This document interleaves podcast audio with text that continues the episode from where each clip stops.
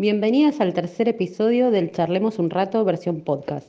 Mi nombre es Micaela de Nais Valmica Zamora y hoy hablaremos de los productos que utilizamos en los servicios. G, ¿me podrías contar quién regula este tema en Argentina? Este tema en Argentina lo regula un ente llamado ANMAT, que se encarga de que los productos sean eficaces, seguros y de calidad. Ana, vos que tenés tienda online, ¿qué productos nos recomendarías? Todo lo que traigo a la tienda trato siempre de que sea de industria nacional porque me gusta apoyar a todas las empresas de nuestro país. También busco que sean cruelty free, me parece que es mi valor agregado porque trato de, de buscar Em, productos que no testen en animales y también busco que sean hipoalergénicos y aprobados por ANMAT. Todo lo que es producción argentina son muy, muy, pero muy buenos. ¿Y cómo sabemos que están aprobados, Ana? Primero, fijarnos en el packaging del producto, es decir, que tenga razón social, contenido neto, el código o algún, alguna serie de fabricación, la fecha de vencimiento, súper importante, los ingredientes, hay productos que ni siquiera tienen los ingredientes, y también em, cómo se usa y las advertencias para el, almacenamiento,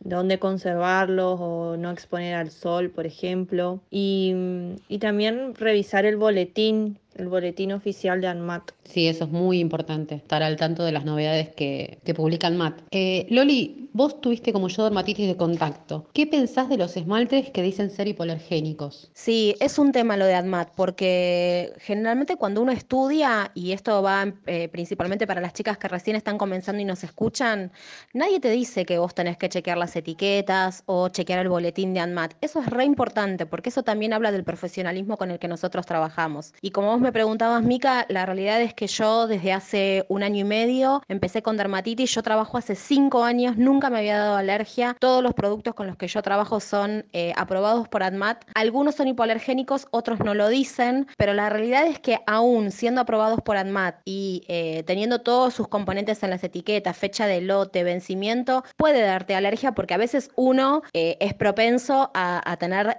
alergia a determinado producto y es muy difícil determinar cuál producto nos da alergia. Así que eso también hay que tenerlo en cuenta. Puede estar aprobado por ANMAT y darnos alergia igual, como es mi caso. También hay que tener en cuenta que si mm, el esmalte que estamos comprando no tiene etiquetas y nos agarra alergia, no sabemos a qué componente específicamente nos estamos exponiendo. Justamente para que cuando vayamos a hacernos algún estudio podamos llevar ese esmalte y nos digan, sos alérgica a tal cosa. Entonces uno ya sabe qué esmaltes comprar y qué esmaltes no. Es muy cierto lo que decís, Loli, porque a veces pasa de que em, agarra alergia y lo relacionan como que no está aprobado por ARMAT o es un producto de mala calidad. Y en realidad no. Es más, podés ser alérgica con o sin etiqueta en el producto, simplemente que sos alérgica al esmalte. Hay que tener un tema de cuidado. Cuando hay una dermatitis es por algo, es por un uso continuo de un producto. Crema, esmalte, un spray, hasta el algodón incluso. Claro, e-, esa es la importancia de, de, saber los componentes del producto, sea cual fuere. Hay algo que me llama también mucho la atención y es la diferencia de precios dependiendo de la marca. Mariela, ¿vos pensás que el precio tiene relación costo-calidad? O sea, ¿más caro es mejor? No, chicas, no, la verdad es que no lo creo. Me pasó con la marca Tejar,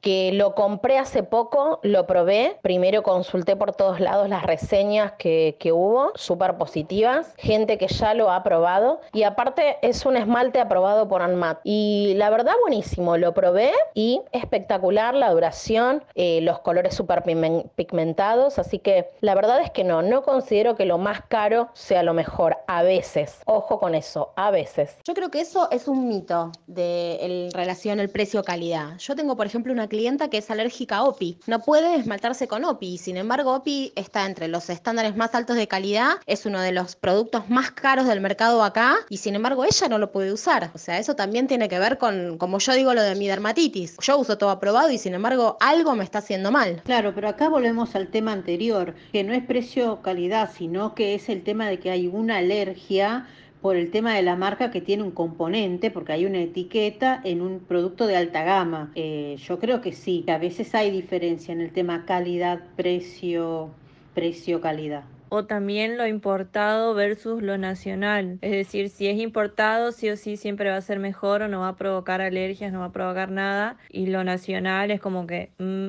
Me refería en cuanto a precio, calidad no en el sentido de si me va a dar alergia o no, porque como dijeron, puede dar alergia aunque esté aprobado por ANMAT, ya que es algo personal, sino a lo que apuntaba es si quiere decir que cuanto más caro pago el esmalte, mejor va a ser mi servicio o si puedo pagar una línea económica como eh, dio el ejemplo Mari recién y el servicio me dura igual. Sí, yo creo que se puede hacer un buen trabajo con un producto económico o un producto de alta gama. Sí, el tema pasa por el tema precios, que sería otro tema, eh, no viene al caso, pero no podríamos estar cobrando un valor eh, agregado, ¿cierto? Hay marcas que son nacionales, pero sus productos son importados de afuera, no son fabricados acá mismo en Argentina. Claro, hay productos, es verdad, que son marcas nacionales, pero la fabricación es extranjera. Ahora, Bri, ¿qué pensás cuando colegas nuestras utilizan marcas no aprobadas como las que vemos regularmente en algunas publicaciones de Facebook, por ejemplo? Eh, ¿Pensás que es de conocimiento o que es irresponsabilidad?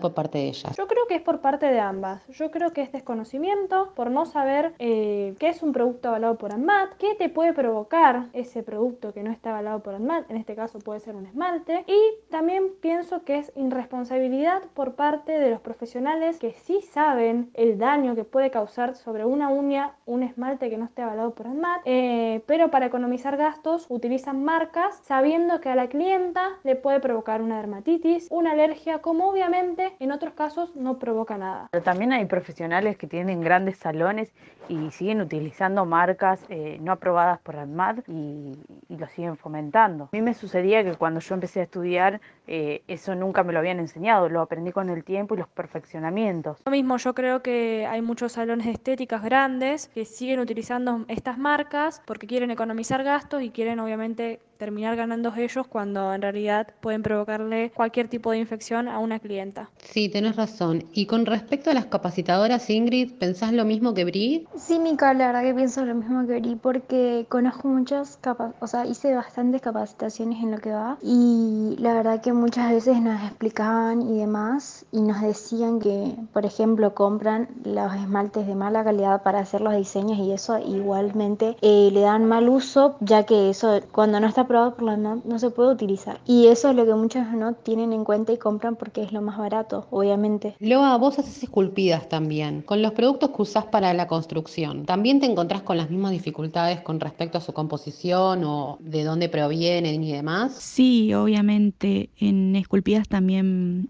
están estas dificultades para elegir o comprar un producto, como por ejemplo que, no, no contengan MMA, que es un componente muy agresivo y que puede sacar alergia, entre otras cosas más graves. Así que, como dicen las chicas, hay que fijarnos bien que estén aprobados por ADMAT, leer bien la lista de ingredientes y que las capacitadoras también enseñen a leer la lista de ingredientes y los nombres de los componentes agresivos. Bueno, María, vos además más maquilladora, ¿no? Entonces, pensando en ambos rubros, maquillaje y manicuría, ¿recomendás en general industria nacional o importado? ¿Con qué te quedas? Y sería un tema más amplio en el cual mucho tiempo no tenemos, pero yo uso en general productos nacionales. Importados, que es alta gama, lo aplico muchísimo en el tema de maquillaje, porque no es lo mismo la calidad del producto de las sombras en un producto aprobado por AMAT como puede ser Dapot, Tejar, Pink, eh, no tiene tiene los mismos pigmentos, la misma pigmentación que a lo mejor una buena paleta de alta gama como puede ser de Anastasia. Eh, pero después los que es tema producto de uñas, eh, me voy casi siempre a lo nacional y profesional. Es lo importante, obviamente, no trabajar con productos truchos o triple A o como se le llame. Eh, hay que tener en cuenta si el valor del producto, hablando de alta gama, una paleta juda vale, entre comillas, 5 mil pesos, no la podés estar pagando 500. Es retrucho y eso hace muy mal a los ojos, a la piel. Eh, he visto fotos terribles con este tema de usar productos no adecuados para la piel. Es muy dañino para la salud. Es que es muy extenso el tema de,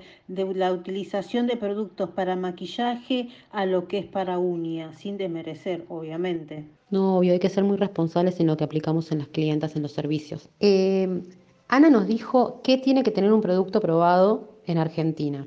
Pero mi pregunta es, Flor, si compras importado, ¿sí? ¿cómo sabes que podés usarlo? Idealmente, los productos importados tienen eh, siempre, siempre van a tener un lote, una empresa, información del producto. Yo creo que comprando productos importados siempre van a tener información y siempre van a ser eh, testeados una vez que ingresan al país.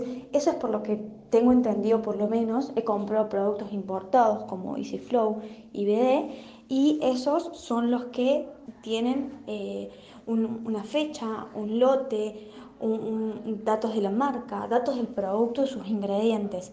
Me parece que esos son los, los ingredientes que tienen que tener siempre. Bueno, por último, ¿qué consejos les podés dar a las que recién inician en este mundo con respecto a este tema, Vivi? Eh, yo como consejo principal que doy siempre es que busquen bien con quién se van a capacitar, que investiguen, que se informen, porque hoy es complicado hoy en día, hay un montón de gente dando talleres y cursos, gente que por necesidad da talleres muy básicos que no tienen nada de información y uno se encuentra como perdido. Entonces eh, es muy importante estar informándose, investigando todo el tiempo. Sí, coincido con Vivi tal cual en eso. Eh, yo acabo de terminar otro curso más con Ana en este caso, y la verdad es que es importantísimo saber con quién nos estamos capacitando, buscar reseñas, buscar información, investiguemos sobre todos los temas, sobre qué capacitación, cuáles son los temas que que adquirimos en esa capacitación eh,